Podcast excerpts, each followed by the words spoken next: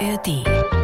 Der dümmste Satz, wenn es um Geld geht. Und auch da habe ich mich durchaus drin wiedererkannt, zumindest was mein jüngeres Ich betrifft. Ja. Geld ist mir nicht wichtig. Ja, was ja mit diesem Satz oft einhergeht, ist so eine gewisse Haltung, dass ich dann auch ein besserer Mensch bin. Und das ist natürlich totaler Quatsch, weil ich denke, gerade weil mir Geld wichtig ist und ich mich darum kümmere und dadurch auch für andere Menschen sorgen kann, wie meine Kinder, meine Familie, aber vielleicht auch für Menschen, die Hilfe benötigen, gerade deswegen kann ich ein besserer Mensch sein. Und ich finde, es ist keine Entweder-Oder-Entscheidung. Die blaue Couch, der preisgekrönte Radiotalk.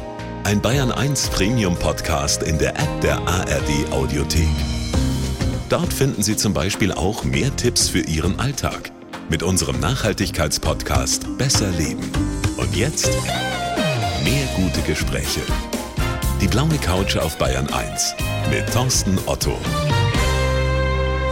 Christiane von Hardenberg, ich freue mich sehr. Herzlich willkommen auf der blauen Couch. Ich freue mich auch sehr. Vielen Dank für die Einladung. Wir haben uns schon gemeinsam ausgetauscht, bevor es überhaupt losging, über ein kleines Ärgernis, das wir alle in letzter Zeit häufiger erlebt haben. Die Bahn. Ja. Wie lange haben Sie jetzt gebraucht, bis Sie hier waren? Auch solide sechs Stunden Ja. von Berlin Mitte mit dem Sprinter, der ja eigentlich vier Stunden, knapp vier Stunden fahren sollte. Dafür ging die Heizung nicht Nee, wenigstens. die Heizung ging nicht, es gab nichts zu essen, es war ein Träumchen. Aber Sie sind hier und wir freuen uns. Ja, ich freue mich auch. Ich fange mal mit ein paar ganz einfachen Fragen an, aus gegebenem Anlass. Was bedeutet Ihnen Geld? Für mich ist Geld, ein selbstbestimmtes Leben führen zu können. Also für mich ist Geld nicht etwas, was ich brauche, um ein luxuriöses Leben zu führen. Das ist überhaupt nicht mein Ziel und auch überhaupt nicht mein Verlangen. Aber mir ist es ein großes, wichtiges Gut, meine Entscheidungen selbst treffen zu können. Und das macht Geld möglich. Das kann Geld möglich machen, ja. Ja, Man braucht natürlich auch eine gedankliche Freiheit, aber natürlich kann man diese Entscheidung leichter treffen, wenn man nicht unbedingt auf das Geld, auf jeden Pfennig angewiesen ist. Wie viel Geld ist denn genug Geld? Es gibt ja diese ominösen Untersuchungen, wissenschaftlichen Experimente, dass ab einem gewissen Einkommen oder einem gewissen Geld, das man zur Verfügung hat, die Zufriedenheit, das Glücksgefühl nicht mehr weiter steigt. Ja, also das könnte ich auch durchaus in meinem Umfeld beobachten und anekdotisch bestätigen. Also wie viel Geld ist genug? Ich glaube, das ist eine Frage, die jeder für sich klären muss. Also ich habe für mich irgendwann rausgefunden, dass es so eine Grenze dessen gibt, was mir wirklich materieller Dinge, die mir wirklich Spaß und Freude machen. Also ich habe zum Beispiel auch gemerkt, wir haben ja vier Söhne, sind eine große Familie und Ist teuer reisen- genug. teuer genug und reisen wahnsinnig gerne. Aber für mich geht es ums Reisen. Es geht darum, die Welt zu entdecken. Und im Zweifel kann ich das besser in der Jugendherberge als im Fünf-Sterne-Hotel. Und deswegen finde ich, muss da jeder für sich selbst äh, herausfinden, was ist mir wirklich wichtig im Leben. Und für manchen ist es vielleicht das Haus in Saint-Tropez und das Boot. Für mich ist es das nicht. Für mich sind es die Erlebnisse. Und deswegen ist die Frage, wie viel Geld ist genug, kann man so nicht äh, beantworten. Mhm. Man nicht Aber ich würde beantworten. sagen, weniger kann oft mehr sein. Natürlich braucht man schon genügend Geld, um abgesichert zu sein. Das ist sowieso das allererste. Es ist natürlich auch sehr gut, wenn man eine gewisse Unabhängigkeit hat und gerade als Frau, wenn man sich selbst entscheiden kann. Aber alles, was darüber hinausgeht, ist, glaube ich, Ermessenssache. Immer noch mehr Geld macht also vermutlich nicht glücklicher. Warum streben dann so viele Menschen nach immer noch mehr? Wir reden jetzt nicht über das, was man wirklich braucht, um gut leben zu können. Das frage ich mich tatsächlich auch. Also ich glaube aber auch, dass sich das so ein bisschen ändert über Ja? die Generationen hin. Jetzt komme ich ja auch aus Berlin, das ist ja auch so ein spezielles Pflaster. Und da merke ich schon, also meine Eltern sind ja, mein Vater ist äh, 1907 geboren, meine Mutter 1939, die haben den Krieg erlebt, ähm, die hatten so eine ganz andere Mentalität. Also sie hatten sehr große Verlustängste. Und ich sehe das heute auch noch oft bei älteren Menschen, dass die so eine Wagenburg-Mentalität haben, wenn es um ihr Vermögen geht. Also möglichst horten und so eine Angst, dass sie was verlieren könnten, dass der Staat ihnen was wegnehmen könnte, was man ja vielleicht auch verstehen kann, wenn man erlebt hat, wie alles um einen herum zusammenbricht. Und das war ja in unserer Geschichte mehrmals der Fall. Aber ich sehe schon, dass jetzt gerade so meine Generation oder die jüngere Generation, die ganz andere Möglichkeiten hat und vielleicht auch so durch Internet oder auch durch Krypto oder so ganz anders zu Geld ausgekommen sind, ein ganz anderes Verhältnis zu Geld haben. Also es gibt im Englischen diesen schönen Satz, easy money, easy spend. Und da merke ich schon, dass das vielleicht, weil man sich manches sich nicht so hart erarbeiten müssen und ich spreche jetzt von der Berliner Bubble, ein ganz anderes Verhältnis haben als jetzt so diese Kriegsgeneration und ältere Generationen, die einfach eine andere Geschichte haben. Wobei diese Mentalität, möglichst sparen, ja immer noch sehr, sehr weit verbreitet ist. Und wir können ja nachher auch darüber sprechen, warum das nicht unbedingt der beste Weg sein muss, um wirklich an mehr Geld zu kommen. Nee, nicht immer.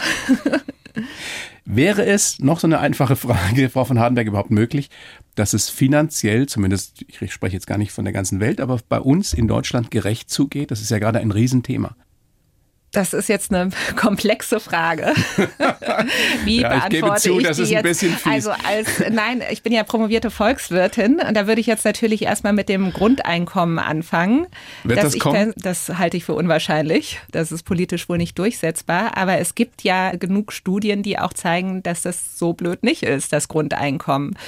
Und ähm, das ist jetzt ein anderer Kulturkreis, aber es gibt ja auch in Afrika diese Art von Grundeinkommen, die Hilfsorganisationen Familien zuwenden, dieses Grundeinkommen, damit diese die Möglichkeiten haben, sich weiter zu entfalten und nicht mit den lästigen Dingen des Alltags beschäftigen müssen. Also dass sie zumindest genug zu essen und ein Dach über dem Kopf haben. Und das hat sehr positive Auswirkungen auf die Gesamtwirtschaft, weil man dann eben auch sich um Schule, die Kinder können in die Schule gehen, die Menschen können ihrem Job nachgehen und das ist insgesamt hat es sehr positive Effekte auf das Wirtschaftswachstum.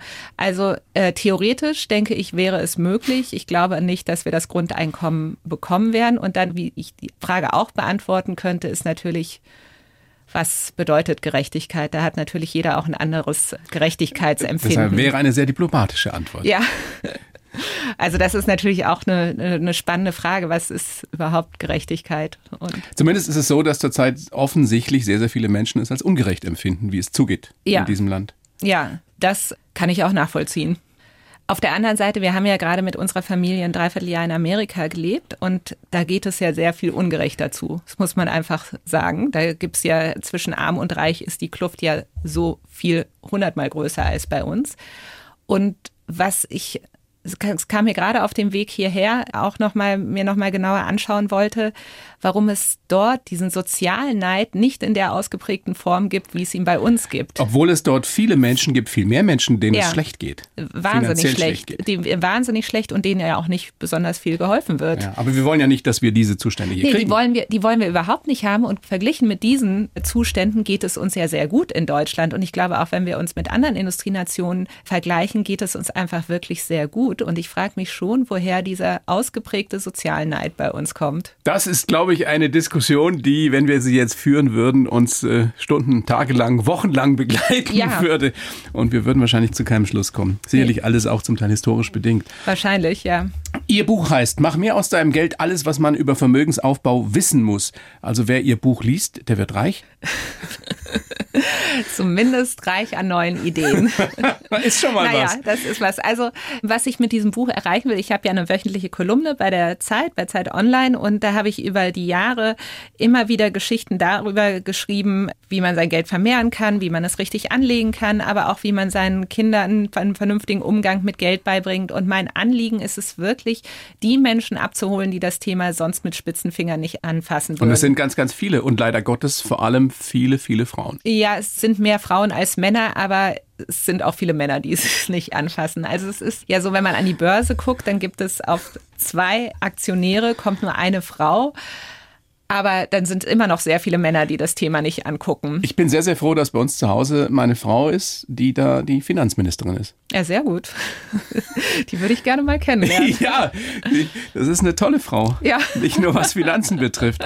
Und also was ich noch zu dem ja. Buch sagen wollte, mir ist es einfach ein Anliegen, diese Geschichten möglichst lebensnah, möglichst auch mit dem Augenzwinkern und unterhalten zu erzählen, dass man eben auch in den Ferien oder abends, wenn man müde ist, sich so Kapitel für Kapitel nehmen kann und sich inspirieren, aber auch informieren lassen kann. Und äh, das alleine wird aber nicht reichen, um ein Vermögen aufzubauen. Also, es ist vielleicht möglich, wenn man ihr Buch liest und sich damit intensiv beschäftigt, dass man wohlhabend reicher wird, als man ist, aber es Auf ist jeden nicht, Fall. es ist nicht gewährleistet. Ist denn der Umkehrschluss richtig? Wer sich nicht auskennt, der bleibt arm? Ja würde ich schon denken. Ne? Also wer überhaupt keine Ahnung hat. Es gibt so ein paar Grundregeln und ich glaube, das muss man unterscheiden. Es gibt sowas wie so ein Basisfinanzwissen, was ich denke heutzutage jeder haben muss, was ich auch schon meinen Söhnen versuche einzutrichtern. Und das ist einfach, dass man früh anfängt zu sparen, monatlich, und dass man dieses Geld in in einen breit gestreuten Aktienfonds, ETF, investiert, weil es einfach die Zeit spielt für einen. Und es macht einfach einen Riesenunterschied, ob ich einen Anlagehorizont von 45 Jahren habe oder nur von 15 Jahren. Und das ist so ein Basiswissen. ich weiß, wovon Sie sprechen. Ja. Gehören Sie zu denen, die. Ich habe mich erst sehr, sehr spät intensiver ja. damit beschäftigt. Ja, da sind Sie ja nicht der Einzige. Ich weiß. Ja. Aber nicht der einzige ist, Dumme. Es, nein, es ist nie zu spät anzufangen. Und auch wenn man mit 50 anfängt, hat man ja immer noch einen Anlagehorizont von erstmal 15, 20 Jahren. Das kann auch noch einiges bewirken. Sie machen mir Hoffnung. Ja, das ist ja auch mein Buch, darum geht es ja. Hoffnung und Mut zu machen. Was ist denn die Quintessenz des Ganzen, all dieser Jahre, die sich damit auseinandergesetzt haben, was man über Geld wissen sollte? Na, eben das, was ich gerade gesagt habe. Ich glaube, der Schlüssel ist wirklich früh anfangen, regelmäßig dabei bleiben, durchhalten. So ähnlich wie beim Sport. Das ist einfach so das Basiswissen. Wenn man darüber hinaus noch mehr will, kann man auch noch sehr viel machen.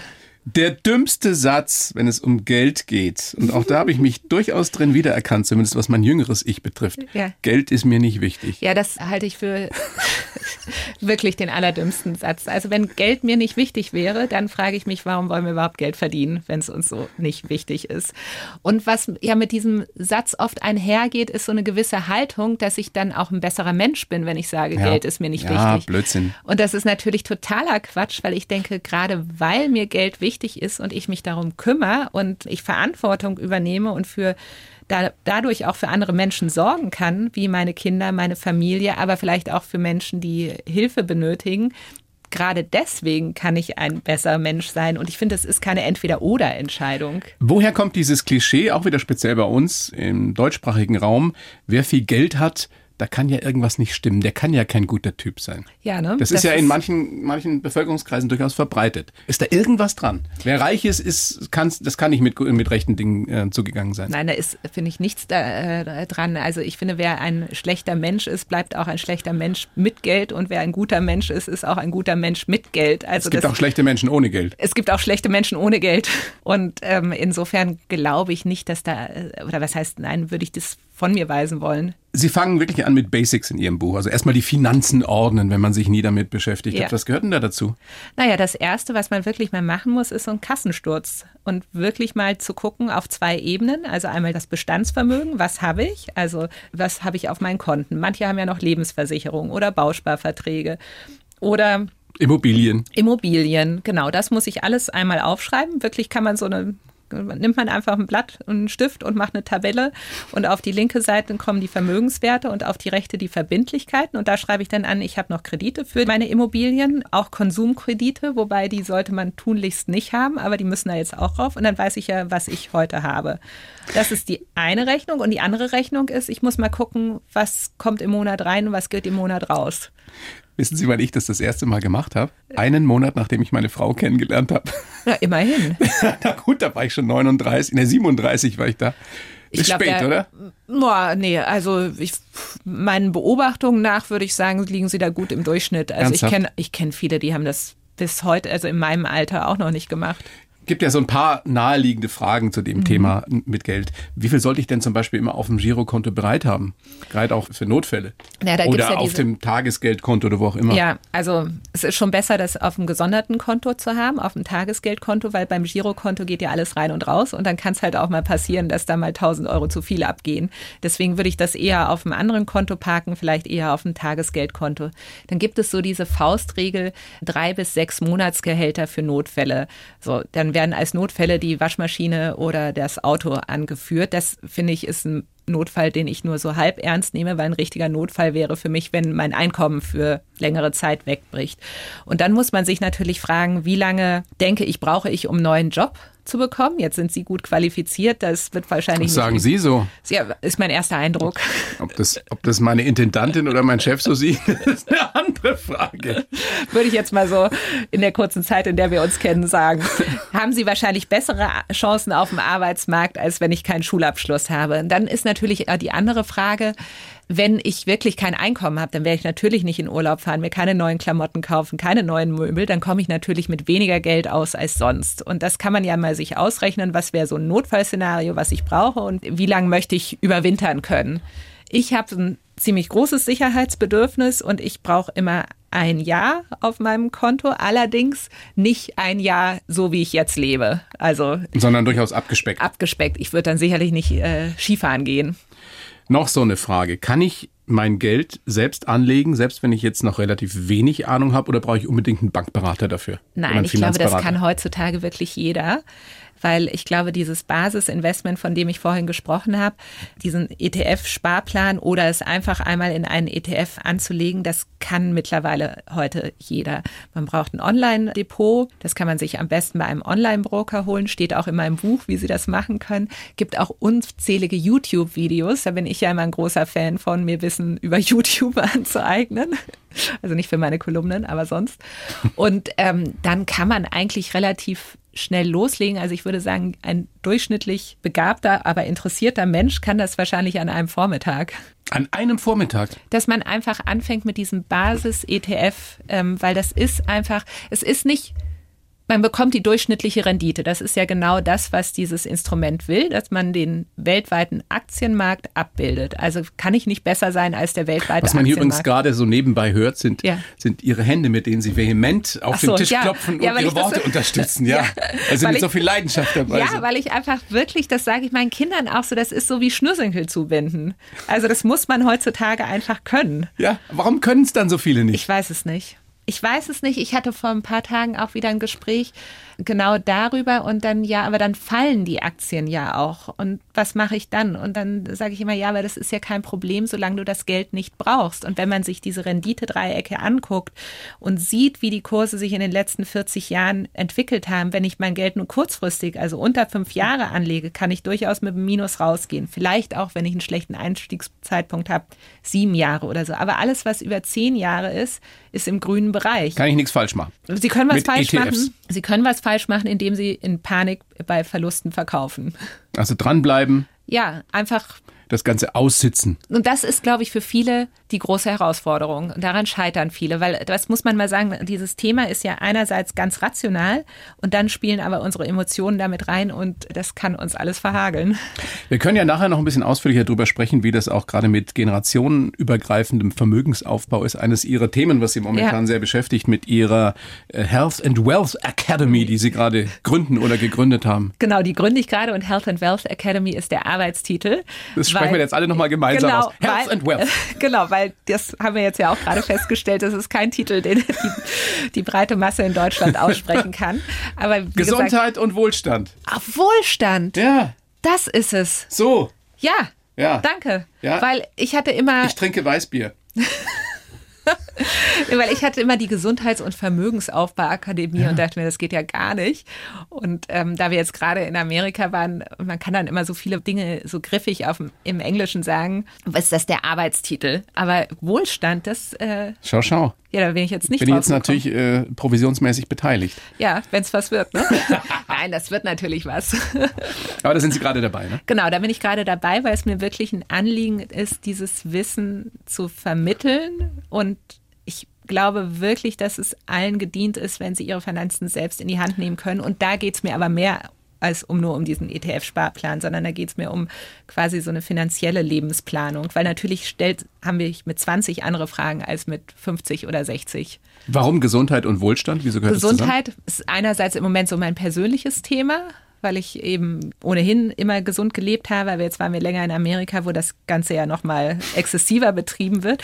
Und ich seitdem mich nochmal intensiver um meine Gesundheit kümmere und das Thema Langlebigkeit mir auch so ein bisschen äh, mich da eingelesen habe und mache jetzt äh, seit fast einem Jahr jeden Tag Sport. Also, jeden Tag? Ja, also auch nicht nur Heute habe ich tatsächlich nur drei Sonnengrüße gemacht, weil ich ja nach München und zurück fahre. Aber, aber in der Bahn wäre Zeit gewesen. Ja, das wäre mehr als genug Zeit gewesen. Hätten Sie so einen Marathon laufen können. Stimmt, ja, dass ich darauf nicht gekommen bin. Dann äh, mache ich jeden Tag ähm, eine halbe bis eine Stunde Sport, ernähre mich gesund und ähm, merke einfach, dass es mir so viel besser geht. Und ich habe dann gemerkt, dass so gewisse Parallelen gibt es auch zwischen. Also einmal wollen wir natürlich gesund bleiben und ein langes Leben haben und dafür braucht man auch Geld. So, das ist die offensichtliche Herleitung. Aber ich habe auch bei vielen Sachen gemerkt, dass man das so ganz gut übertragen kann. Also wie ich vorhin auch schon sagte, investieren ist halt auch ein Ausdauersport. Und man muss da auch mit kleinen Schritten und Geduld vorangehen. Und es gibt schon viele Parallelen. Und dieses Health and Wealth Academy war jetzt für mich, um diese beiden Themen, die mich ja sehr beschäftigen, zusammenzubringen. Und das ist der Arbeitstitel für die Akademie, die dann hoffentlich im März, spätestens im Mai an den Start geht. So machen wir das. Genau. Ja, und dann kann es ja auch wahrscheinlich jeder aussprechen, wenn es auf Deutsch. ja. Und die dann doch einen deutschen Namen kriegt. Ja. Die Helsen Wels Academy. Frau von Hardenberg, großes Vergnügen, dass Sie da sind. Für jeden Gast probiere ich mich an einem Lebenslauf. Ja. Habe ich auch für Sie versucht, den gebe ich Ihnen jetzt. Sie lesen den bitte vor und sagen mir dann, ob Sie ihn so unterschreiben können. Bitteschön. Ich heiße Christiane von Hardenberg und rede gerne über Geld. Schon als Mädchen habe ich immer wieder den Satz gehört, vom Sparen ist noch keiner reich geworden. Ich habe früh gelernt, die Dinge selbst in die Hand zu nehmen und mit Risiken umzugehen.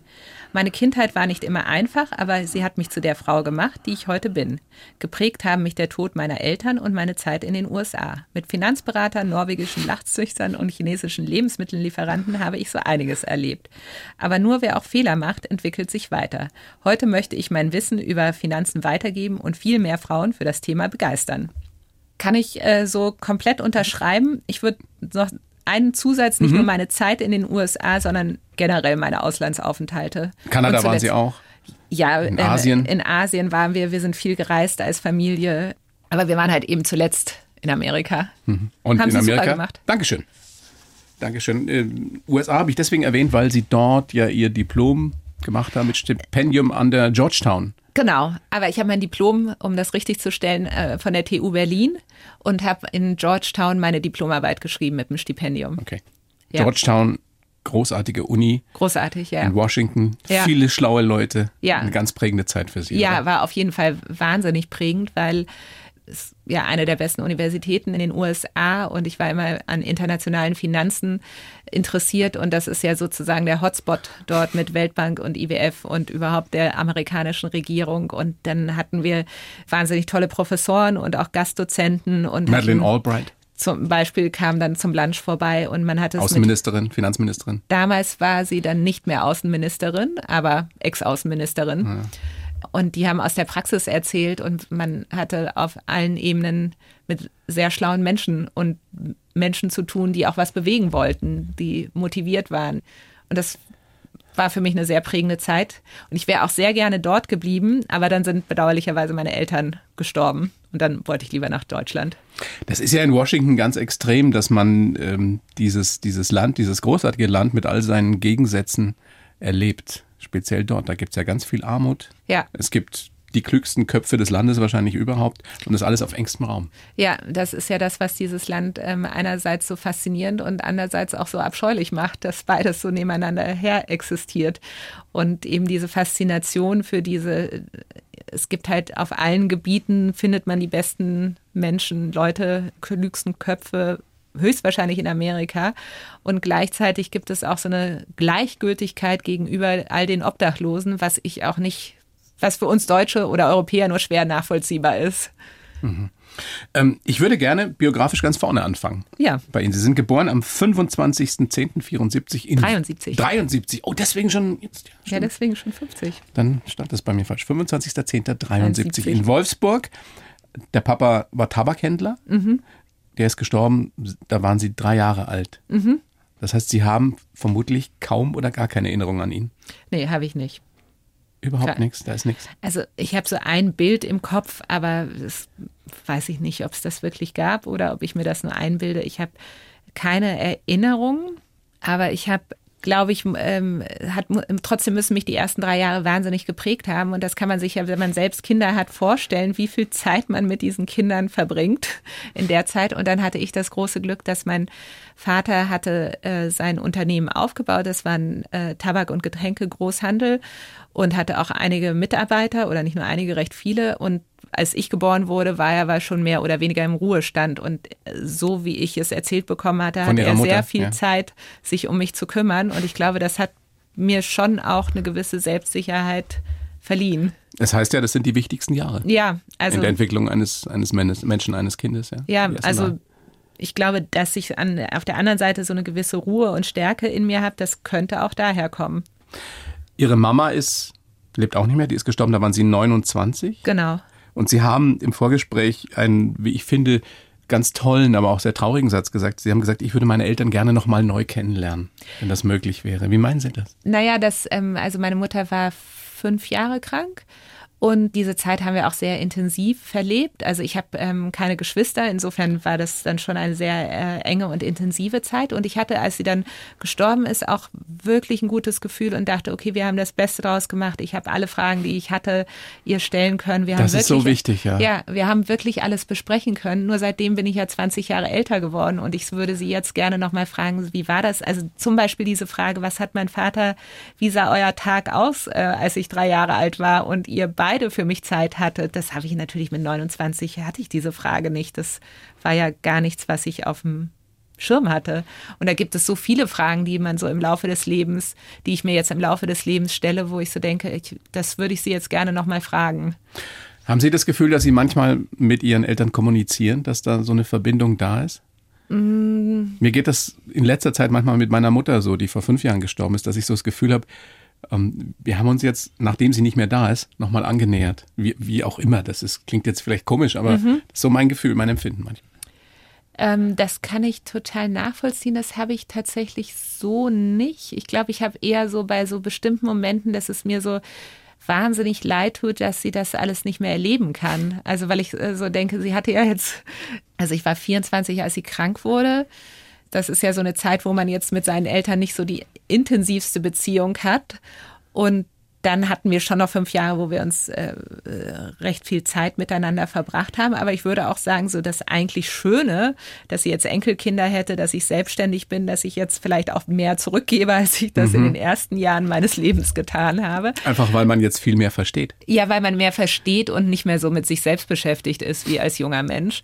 Das ähm, hat sie alles nicht erleben dürfen und das tut mir manchmal so leid und das würde ich ihr so gerne insofern habe ich da manchmal so, dass ich so denke, auch ich, ich würde mich so freuen, dass sie das erleben könnte. Warum haben Sie das Gefühl, zumindest manchmal, dass, dass Ihre Kindheit nicht so einfach war?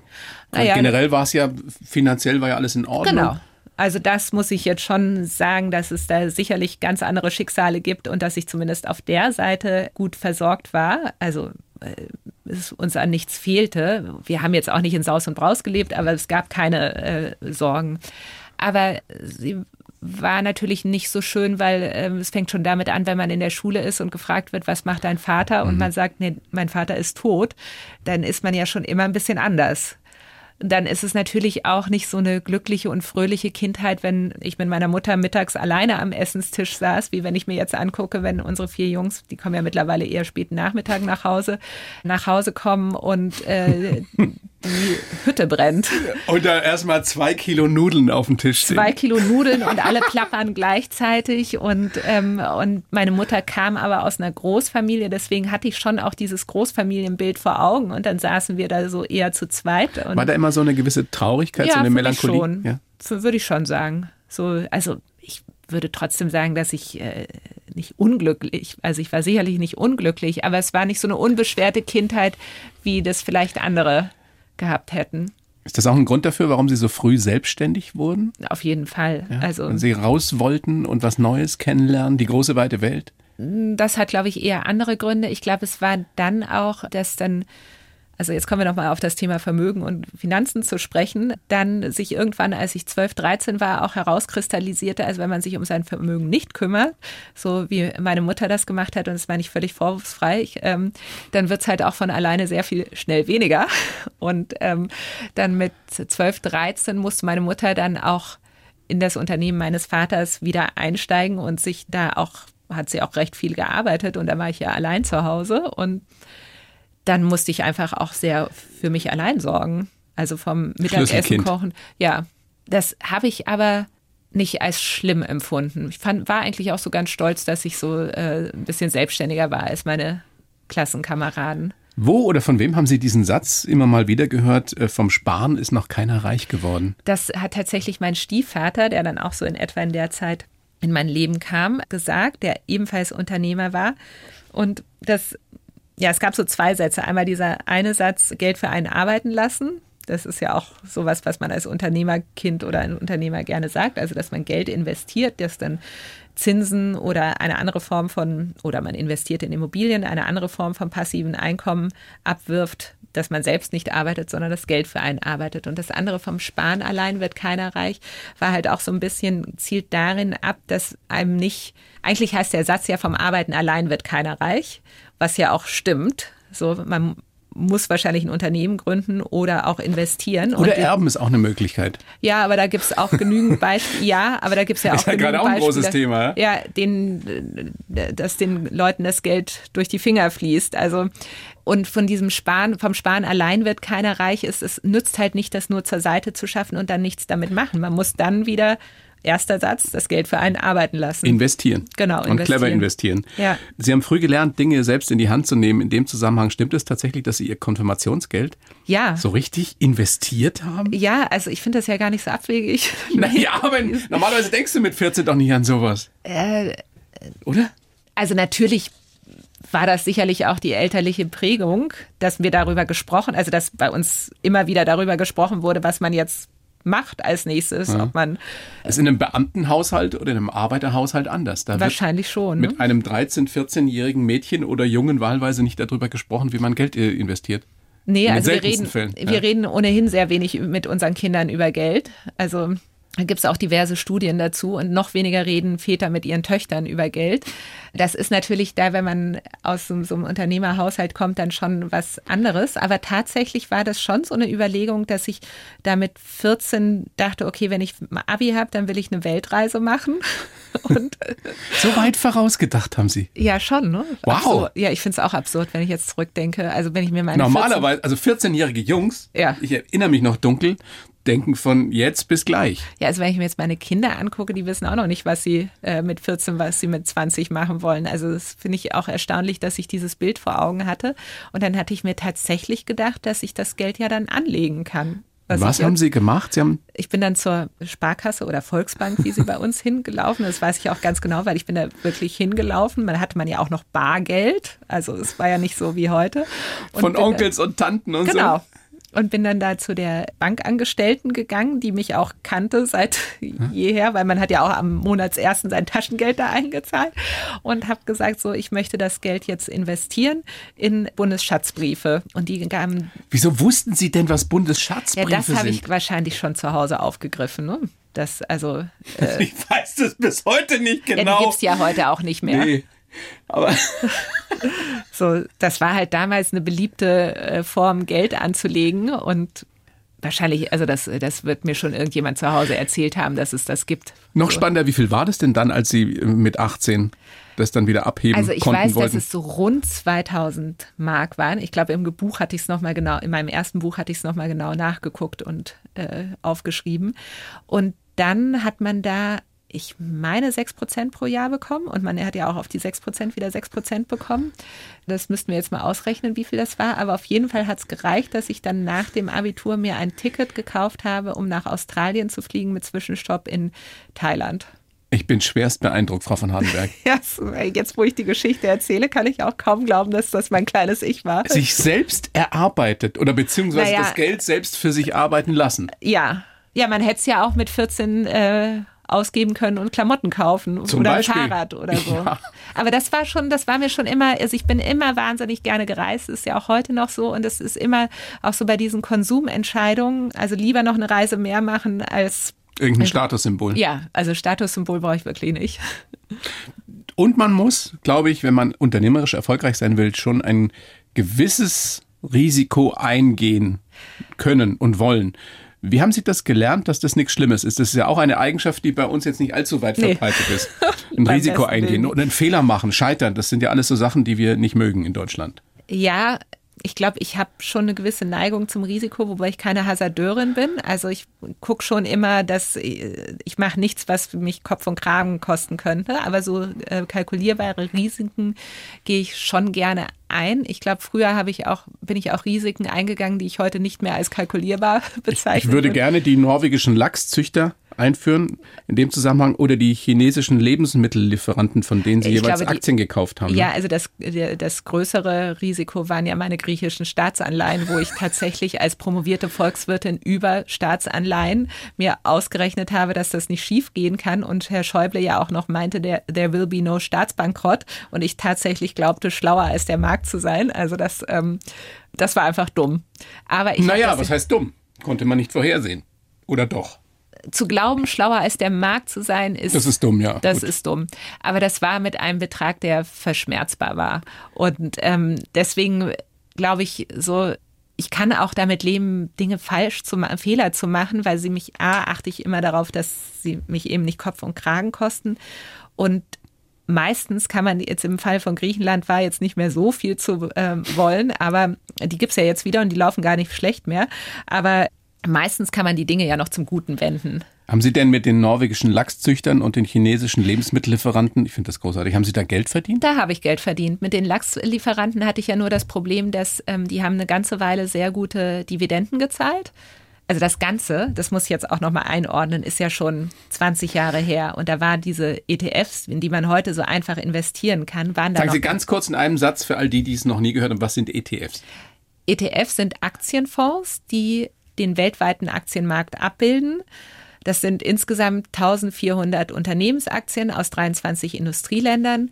Und wenn ich einen ETF kaufe, dann kaufe ich mir ein Stück von diesem Aktienmarkt. Und das Risiko ist sehr breit gestreut. Sehr breit gestreut über Länder und Branchen. Gut, und also zurück zu den ja. Lachszüchtern vor 20 Jahren. Genau, und also das gab es damals alles noch nicht so gut und deswegen musste ich mir dann andere äh, äh, Strategien überlegen. Und eine Strategie ist eben auch so eine Dividendenstrategie. Das heißt, man kauft Aktien von Unternehmen, die hohe Gewinnausschüttungen, Schrägstrich Dividenden machen. Und da war äh, dieser norwegische Lachszüchter hatte eine super Dividendenrendite, hat den auch über Jahre gezahlt und der Kurs hat sich auch ganz passabel entwickelt. Und dann saß ich ja eines Abends auf dem Sofa und habe den Weltspiegel ge zufällig geguckt, hatte ich irgendwie seit Ewigkeiten nicht mehr gesehen. Und es gab eine fürchterliche Reportage über Lachszucht in Kanada, dass diese Lachse, was man heute weiß, damals war es noch nicht so weit verbreitet, eben mit Antibiotika äh, gefüttert werden, um möglichst schnell dick zu werden und dass es viele Krankheiten gibt. Und es war alles ganz schauderlich. Und dann war Schluss und, mit den tollen Dividenden. Und dann dachte ich mir so, hm, das ist wahrscheinlich mein Lachszüchter. und ähm, ja, und dem war dann auch so. Und dann habe ich die Aktien auch relativ schnell verkauft. Und ich habe aber über die, ich, ich glaube, so lange hatte ich die gar nicht, zwei, drei Jahre oder so, das weiß ich jetzt nicht mehr ganz genau, habe ich gute Dividenden eingestrichen und der Kurs war auch noch nicht eingebrochen. Ist auch, wie gesagt, 20 Jahre her. Auch Sie haben dazugelernt, aber wir lernen, Risiko muss ab und zu sein, wenn man, wenn man sich entwickeln will und vor allem, wenn man auch Geld verdienen will. Zu den Wobei ich glaube ja, wenn ich ja? kurz einhaken darf, ich glaube, dass man eben wenn man so einen ETF kauft, die Risiken einigermaßen managen kann. Dann kann man viele Risiken ausschließen. Zu den Finanzberatern, die ich mhm. ja Ihnen auch reingeschrieben habe in den Lebenslauf, dass Sie da ein spezielles Verhältnis haben, mhm. ist ja immer wieder etwas, habe ich mir auch schon oft gefragt, woran erkenne ich denn, wenn ich jetzt ein, ein Laie in Finanzdingen bin, ob mir einer das Blaue vom Himmel runter schwadroniert oder ob der wirklich oder sie wirklich Ahnung hat? Um das zu erkennen, muss man sich natürlich schon so ein bisschen einlesen. Ne? Also tendenziell ist es natürlich so, aber ich glaube, das müsste heute eigentlich auch jeder wissen. Wenn man zu seiner Bank geht, dann ist es nicht wirklich eine Beratung, sondern ein Verkaufsgespräch. Die haben natürlich ihre, ihre eigenen, eigenen, Interessen. Genau, die haben ihre eigenen Produkte, die haben ihre eigenen Interessen. Und wenn ich zur Deutschen Bank gehe, dann ist es für sie besser, dass sie mir einen Fonds von DWS, also der Fondssparte der Deutschen Bank verkauft, als ähm, ist klar. So, das muss man natürlich. Aber selbstständiger Finanzberater, Beraterin kann ja jeder werden oder sich nennen, ne? Ja, es gibt, genau, es gibt natürlich auch gewisse Ausbildungen, aber ob das jetzt die Lösung ist, also ich glaube, was ganz wichtig ist, dass wenn ich mir eine Beratung hole, dass derjenige als erstes mal versteht, was ist meine ganz spezielle persönliche Situation, finanzielle Art und Weise, was sind meine persönlichen Ziele, also muss ich für eine Familie sorgen, muss ich nur für mich sorgen, über welchen Zeitraum, also dass der eigentlich wie ein guter Psychologe erstmal zuhört und nicht gleich ankommt mit, ich verkaufe dir das, das und das. Also das so. ist schon mal ein erster wichtiger Punkt, wenn jemand mir wirklich zuhört, ist es schon mal kein schlechtes Zeichen. Ja, ich glaube, dass jemand wirklich, man muss ihn daran erkennen, dass er wirklich die Gesamtsituation versucht zu verstehen. Und das kann sich ja dann auch sehr unterscheiden, was für sie oder für mich richtig ist. Und wenn er wirklich gut ist, versteht er halt auch, wie viel Risiko sie überhaupt tragen wollen und können. Auch darüber kann man äh, einiges lesen in Ihrem Buch Mach mehr aus deinem Geld. Sie waren ja äh, zehn Jahre, glaube ich, bei der Financial Times. Ein bisschen länger sogar so ein bisschen noch, länger. Und irgendwann haben Sie dann gesagt, ich möchte jetzt nicht nur über Leute mit viel Geld schreiben, ich möchte selber auch eins verdienen. War das der Grund, warum Sie gekündigt haben? Es war tatsächlich der Grund. Und zwar ging mir das so wahnsinnig auf die Nerven, dass ich am Monatsende, da war mein dritter Sohn gerade zwei Jahre alt, dass ich am Monatsende zu wenig Geld auf dem Konto hatte, weil ich nur noch 70 Prozent gearbeitet hatte, sowieso nicht mehr die richtig spannenden Sachen machen konnte, weil ich halt dann zu den entscheidenden Terminen nicht da war. Und ich hatte zu wenig Zeit mit meinen Kindern verbracht. Und das hat mich äh, wirklich genervt. Und dann habe ich mir gedacht, okay, ich kann mich jetzt darüber aufregen oder ich kann mich jetzt einfach hinsetzen und dann war es für mich naheliegend, in Immobilien zu investieren, vielleicht weil ich das auch von zu Hause kannte und hatte mir dann so ausgerechnet, gut, aber wenn ich dann in 20 Jahren kann ich davon ganz gut leben. Und dann habe ich gekündigt und habe tatsächlich ein halbes Jahr äh, Immobilien in Berlin gesucht und habe dann auch welche gekauft und hatte dann Glück, dass es zu der Zeit war, als der Immobilienmarkt in Berlin nur eine Richtung kannte, nämlich bergauf. Und dann, das war natürlich Glück. So, das. Timing. Nee. Zum richtigen Zeitpunkt am richtigen ja, Ort. Ja, aber das kann man nicht timen. Das war auch. Also eigentlich hatte ich den Gedanken schon vier Jahre früher oder drei Jahre früher zu kündigen und das zu machen und habe es dann aber nicht gemacht. Das wäre noch das bessere Timing gewesen. Ja. Und Sie haben dann äh, fünf, sechs Jahre lang ein gut gehendes Family Office geführt. Genau. Das finde ich großartig. Ja. Family Office ist ja eigentlich in Amerika was anderes, ne? Ja, nicht nur in Amerika, auch hierzulande. Also vom Family Office spricht man ja, das ist eine Vermögensverwaltung für die wirklich hochvermögenden Menschen. Für also Superreiche. Superreiche, also 20 Millionen Minimum und die meisten haben eher so im dreistelligen Bereich und mehr. Und so ein Family Office verwaltet einerseits das Vermögen, also das Depot, auch die Immobilien, aber macht auch so Dinge wie eben das Sekretariat, also beantwortet E-Mails und Briefe, bucht die Reisen, ähm, äh, zahlt das Taschengeld aus. All das, was ich ja auch gemacht habe. Im Hause Hardenberg. Im Hause Hardenberg, im deutlich kleineren Stile. Und, aber ich fand es irgendwie so schön zu sagen, ich führe das kleinste Family Office Deutschlands, als zu sagen, ja, also ich, ich kümmere mich um unsere Kinder und unsere Finanzen. Und ja, das fand ich irgendwie das schönere Stichwort. Ist so eine Frage, die man wieder meistens nur Frauen stellt, weil es halt einfach auch immer noch so ist. Aber wie haben Sie das denn überhaupt alles hingekriegt wieder? Ja?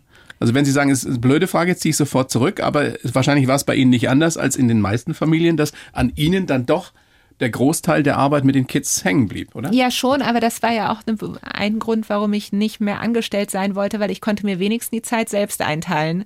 Ich konnte, während die im Kindergarten waren, arbeiten. Nachmittags, es war mir immer wichtig, dass ich sie spätestens um drei abhole und den ganzen Nachmittag. Vier Jungs in welchem Abstand? Also die ersten drei innerhalb von knapp vier Jahren und dann kam nochmal ein Nachzügler fünf Jahre später.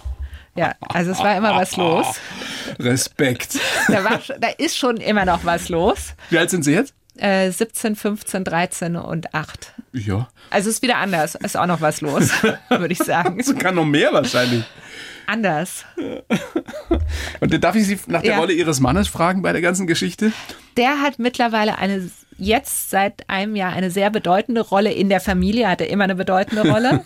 Aber er hat tatsächlich, ähm, tatsächlich hatten wir so eine klassische Aufteilung.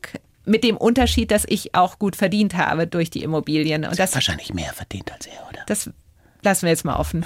ähm, das war mir ja immer wichtig. Ich hätte nicht zu Hause bleiben können, wenn ich nicht mein eigenes Geld gehabt hätte. Und ich habe halt ein Modell gefunden, es war jetzt vielleicht intellektuell nicht das Herausforderndste, aber es hat mir viele Freiheiten gegeben. Ich konnte mich um meine Kinder kümmern, ich war finanziell unabhängig und dann nochmal, da meine ich nicht ein Leben, luxuriöses Leben führen, aber einfach, dass ich auch mal sagen konnte, ja, ich fahre jetzt halt mit den Kindern in die Ferien und du bleibst halt leider hier, weil du arbeiten musst. Und es, es sind ja auch großartige Ideen entstanden. Ich nehme mal an, in der Zeit, wie die zu ihrer Akademie ja. generationsübergreifende Vermögensaufbaugeschichten. Was ist denn im Jahr 2024? Wir haben ganz, ganz viele Bayern 1 Hörer und Hörerinnen, die sich jetzt schon Gedanken machen, wie ist es mal in 10, 15 Jahren, wenn ich in Rente gehe? Was kann ich denn jetzt tun, wenn mir auf einmal auffällt, dass ich vielleicht für mein Alter noch nicht so vorgesorgt habe, äh, wie ich es gerne getan hätte oder wie ich es besser getan hätte? Es ist lustig, dass Sie das jetzt gerade fragen, weil ich habe gerade auf dem Weg hierher, ich hatte ja sehr viel Zeit in der Bahn, die Kolumne zu dieser Frage Als gestellt. Geahnt. Als hätten Sie es geahnt. Und auch da, also kann man dann demnächst jetzt äh, diese Woche auch schon nachlesen ähm, Zeit bei Zeit Online. Online, Money Matters. Aber auch da ist es tatsächlich, also Sie sind ja nicht der Einzige, der diese Erkenntnis hat. Da gibt es ja sehr viele. Auch da fängt es tatsächlich wieder mit dem Kassensturz an, dass man einfach guckt, was habe ich. Und dann muss man sich mal überlegen, was kommt denn in den nächsten Jahren noch. Und da, ähm, ich nehme an, dass Sie auch einen Rentenanspruch haben. Vielleicht haben Sie auch sowas wie eine betriebliche Rente oder wie auch immer es irgendwie beim BR gibt. Zusätzlich dann muss man sich auch fragen, ähm, manche haben auch eine Lebensversicherung abgeschlossen, das muss man alles berücksichtigen. Dann muss man auch so schauderliches klingt, äh, vielleicht gibt es auch noch mal ein Erbe bei manchen. Das kommt ja auch noch. Also das sind so diese ganzen Na, Geld bei mir die kriegen. Ach so, ob ich noch was erb? ja, Boah, bei, nee. Ihnen nicht, bei Ihnen nicht, Ich aber gebe aber auch nichts weg. Ich hau das alles raus. ja, das finde ich eine gute Einstellung. Finde ich wirklich. Können wir auch noch drüber reden. ähm, Schauen also wir das- mal. Ich glaube, das ist gut. Aber also man muss sich so fragen, welche zukünftigen Geldflüsse habe ich noch? Und dann glaube ich, was viele ja auch nicht so ganz äh, berücksichtigen, gut, wir arbeiten jetzt vielleicht gesetzlich bis 65 oder 67, aber wenn man einen Beruf hat wie Sie, der Ihnen Spaß macht, dann gibt es ja auch noch durchaus die Möglichkeit, auch noch darüber hinaus zu arbeiten. Unbedingt. Und das will man Ja. ja vielleicht auch. Und das sind ja auch noch Geldflüsse, die hinzukommen. So, wenn ich mir jetzt mal weiß, was ich habe, was da noch in Zukunft kommt, und dann merke ich, okay, mir fehlt da noch ein bestimmter Betrag, das kann ich jetzt so, ohne Ihre Finanzen zu kennen, nicht so sagen, dann ist ja immer noch genug Zeit, um zu investieren. Und da muss man halt irgendwie gucken, was sie nicht wollen, ist an ihr Geld rangehen müssen, wenn der Aktienmarkt gerade im Keller ist. Also deswegen würde ich vor allem das Geld investieren, das sie in den nächsten zehn Jahren nicht brauchen. Manche, also ich bin jetzt mittlerweile da in der Hinsicht vielleicht ein bisschen risikofreudiger und würde sagen die nächsten fünf Jahre, aber das hängt sehr von der persönlichen Situation ab. Und den Rest würde ich jetzt erstmal dann irgendwo auf dem Festgeldkonto oder in Geldmarktfonds parken. Das, Lohnt sich ja so langsam wieder. ja, Wie ist es denn auf der anderen Seite mit, ich meine, die Zinsen steigen auch. Lohnt es sich noch überhaupt in Immobilien zu investieren? Ich finde gerade. Ja, weil- obwohl die Zinsen wieder hochgehen? Naja, jetzt sind sie ja eher runtergegangen in den letzten sechs insgesamt Wochen. im Vergleich zu vor, vor einem Jahr oder vor, Ja, aber im Vergleich zu einem Jahr sind die Zinsen deutlich gefallen und das will ja keiner kaufen. Und das ist ja für mich als Käuferin äh, ein super Markt, wenn ich die Einzige bin, die ein Angebot abgibt.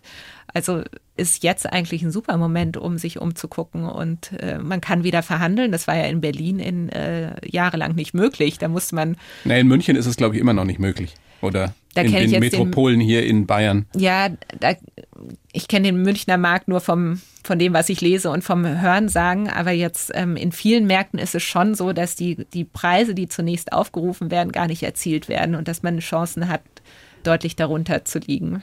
Und insofern finde ich, ist das kein schlechter Moment. Und so eine Immobilie mache ich ja über mindestens 10, vielleicht auch 20 Jahre, vielleicht auch 30. Also da, auch da sind wir wieder beim Ausdauersport und Naja, schauen wir mal, ob ich in 30 Jahren noch da bin. aber das ist ja egal, das ist ja der große Denkfehler. Das ist mir ja nicht egal. Nee, Ihnen nicht. Das ist mir nicht egal. Nee, Ihnen nicht, aber die, also ich glaube, welche, äh, also dass Sie gerne, aber diese, diese, Ich ähm, weiß schon, was Sie meinen. diese, diese Annahme, ich muss die Im- Immobilie abbezahlen, es ist einfach eine Fehlannahme. Sie können auch eine verschuldete Immobilie vererben. Ich habe verschuldete Immobilien geerbt und bin trotzdem froh, dass ich äh, lieber verschuldete Immobilien als keine zu erben. Wir einigen uns darauf, dass es nicht schlimm sein muss, verschuldete Immobilien zu erben, wenn man überhaupt was erbt. Und wir einigen uns aber auch darauf, dass wir beide in 30 Jahren noch da sein wollen. Auf jeden Fall. Oder? Ja, weil ich mache ja jetzt Langlebigkeit, ich werde ja 100. So, wir machen ja. jetzt auch zusammen dann Geschäft. Ich habe ja für den Namen schon gesorgt. genau. Gesundheit und Wohlstand. Ja. Ja. So, und dann wünsche ich Ihnen jetzt ein möglichst langes Leben, viel Gesundheit, dass Sie mit der Bahn unter sieben Stunden nach Berlin zurückkommen. Oh, das wäre ein Träumchen. Viel Erfolg mit dem Buch, mach mehr aus deinem Geld, alles, was man über Vermögensaufbau wissen muss. Und ansonsten alles, was Sie sich wünschen. Vielen Dank. Vielen Dank für das angenehme und interessante Gespräch. Sehr gerne. Die Bayern 1 Premium Podcasts. Zu jeder Zeit, an jedem Ort. In der App der ARD Audiothek und auf bayern1.de. Bayern 1 gehört ins Leben.